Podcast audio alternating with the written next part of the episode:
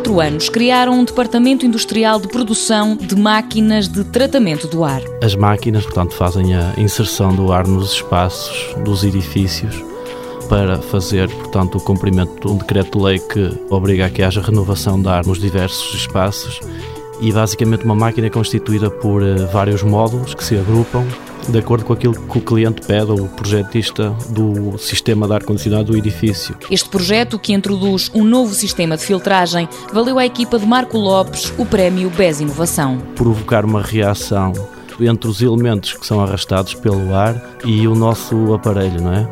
E essa reação permite que a gente combata, portanto, os elementos nocivos, como são o caso dos covos, dos vírus e das bactérias e dos fungos, de forma a que consiga disseminar esses elementos que vão no ar, não é?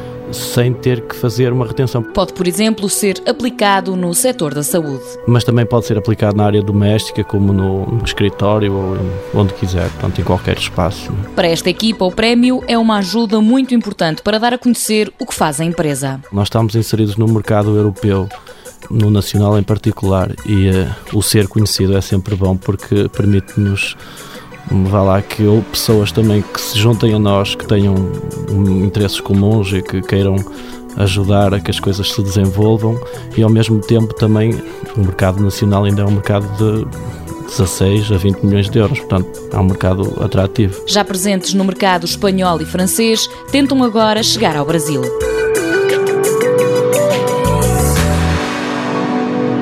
Mundo Novo um programa do Concurso Nacional de Inovação BSTSF.